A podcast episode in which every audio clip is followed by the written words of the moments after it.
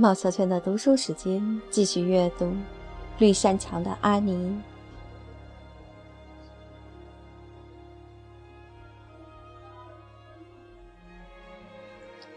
第十章：阿尼的道歉。那天晚上发生的事儿，Marina 对 m a r c i o 只字未提。第二天一早，安妮依旧坚持她的原则。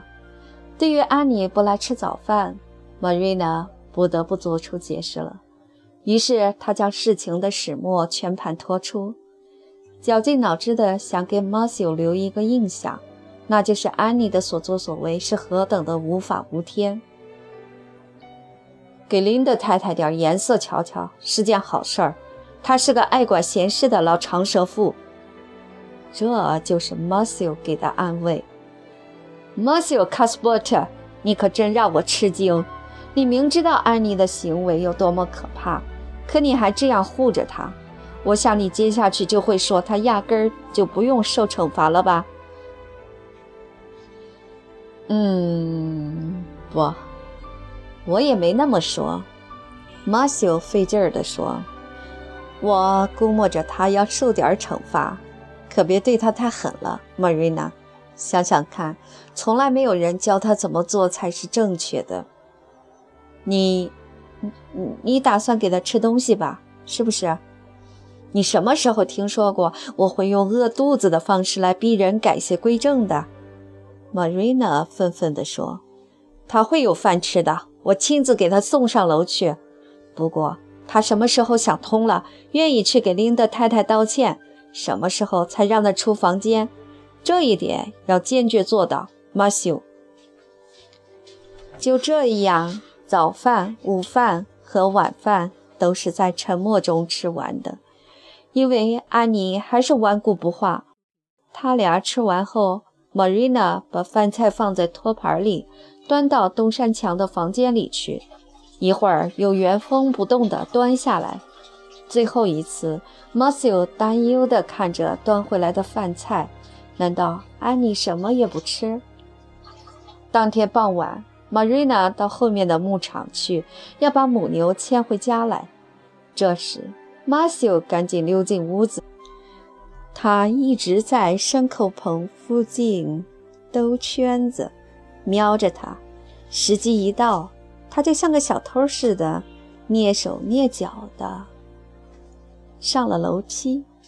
平时马修只会到厨房去，或是待在厅堂边上自己那间狭小的卧室里。只有当牧师来家做客，他才会拘谨地走进会客室或起居室。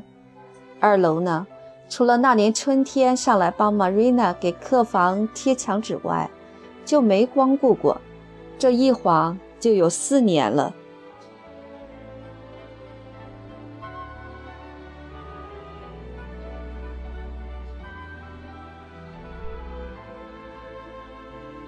他踮起脚尖儿来到东山墙屋子门前，足足站了好几分钟。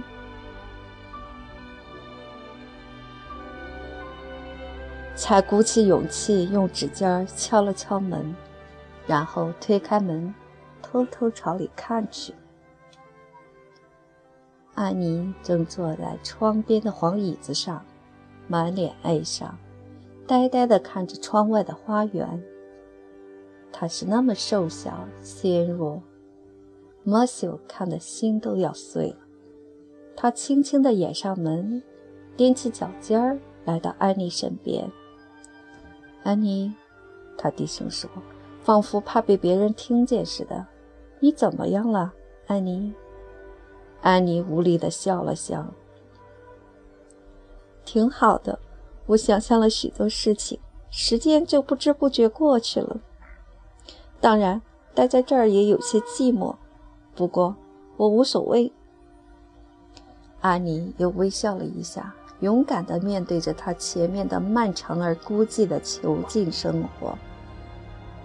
马修回过神来，想起自己得赶紧把话说完，省得被提早回来的玛瑞娜碰上。嗯，安妮呀，你不觉得还是去说一下，把事情了结掉更好吗？他压低声音：“要知道，你迟早都得这么做，因为 Marina 很固执，她是不会让步的。”安妮，我说：“立刻去做吧，把问题结束了，完事儿。”你是说向林德太太道歉？对，道歉，正是这个词儿。马修急忙说：“你就含含糊糊一笔带过，不就结了吗？这就是我想说的。如果是你提的要求，我就答应去向他道歉。”安妮若有所思地说。现在我真的后悔了，可昨天晚上我一点也不觉得，我真气坏了，整个晚上我都在狂怒。我自己很清楚，因为昨夜我醒了三次，每次醒来都气得够呛。不过今天早上一切都烟消云散了，我不再生气了，并且还觉得这事儿无法挽回，糟糕透了。我真觉得羞愧，可是。要我去向林德太太认错，我还做不到，那太丢脸了。我下定决心，宁可永远被关在这儿，也不去道歉。不过，我还是愿意为你做一切事情。如果你真的要我去，嗯，当然了，我真的这么想。你不下楼去？家里怪冷清的，去把事情了结了吧。那才是个好姑娘。好吧，安妮顺从地说：“只要玛瑞娜一进来，我马上就对她说我后悔了。”对了，对了，安妮，但千万别跟玛瑞娜讲我说的话，不然她会认为我乱管闲事儿，而我是向她保证过不插手的。我会把这事儿藏在心底，野马也拉不出来。安妮一本正经地保证道：“可是野马怎样才能把秘密从人的心底拉出来呢？”说话间，马修已经走了。他没想到这么轻松就有了收获，赶紧逃到牧马场最远的角落里，生怕玛瑞娜会怀疑自己在楼上干了些什么。玛瑞娜踏进家门，就惊喜地听到楼梯栏杆上传来哀怨的声音。原来是安妮在喊：“玛瑞娜，怎么了？”她说着走进厅堂。我昨天冲林德太太发了脾气，说了粗话，我很后悔。我愿意向林德太太道歉。很好，玛瑞娜简单回答了一句。心里暗自感到宽慰，他一直在发愁，万一安妮死活不认错，到底该怎么办？等挤完奶，我们就去。挤完奶后，Marina 便领着安妮走在小路上，前者昂首挺胸，得意洋洋；后者没精打采，垂头丧气。可是刚走到半路，安妮好像变魔法似的，一下子变得喜气洋洋。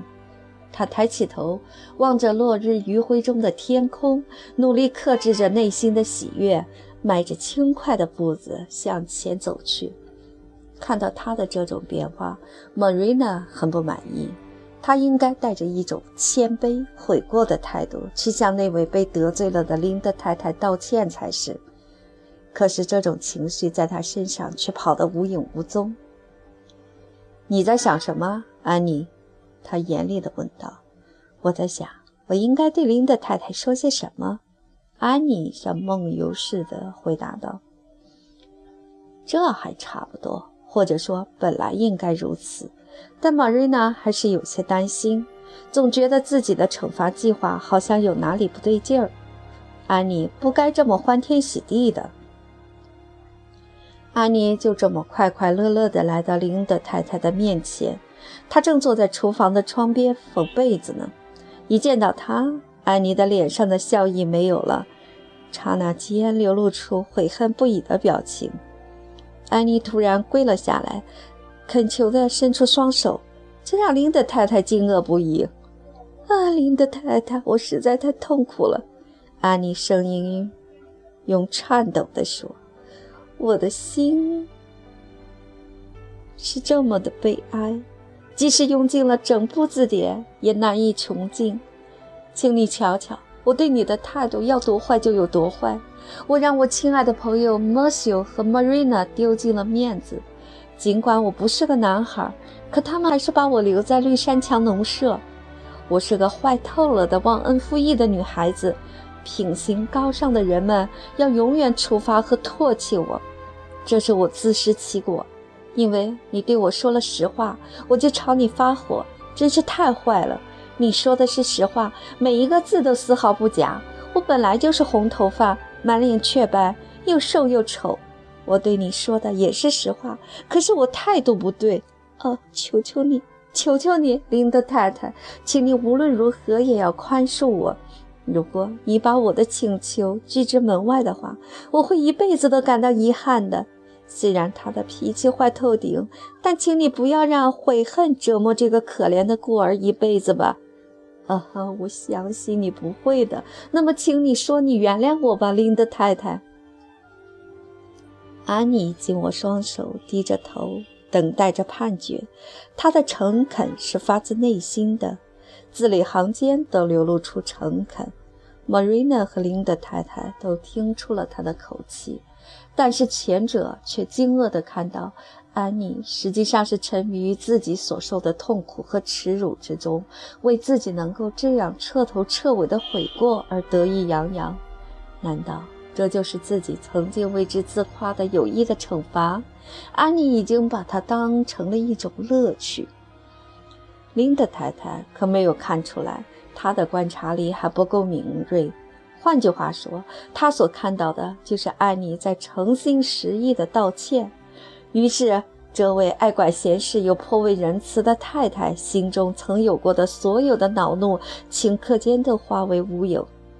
好了，好了。快起来，孩子，他亲切地说：“我当然原谅你。我想我也有点过分了，可我就是刀子嘴豆腐心，千万别把它放在心上。你的头发红得厉害，这是事实。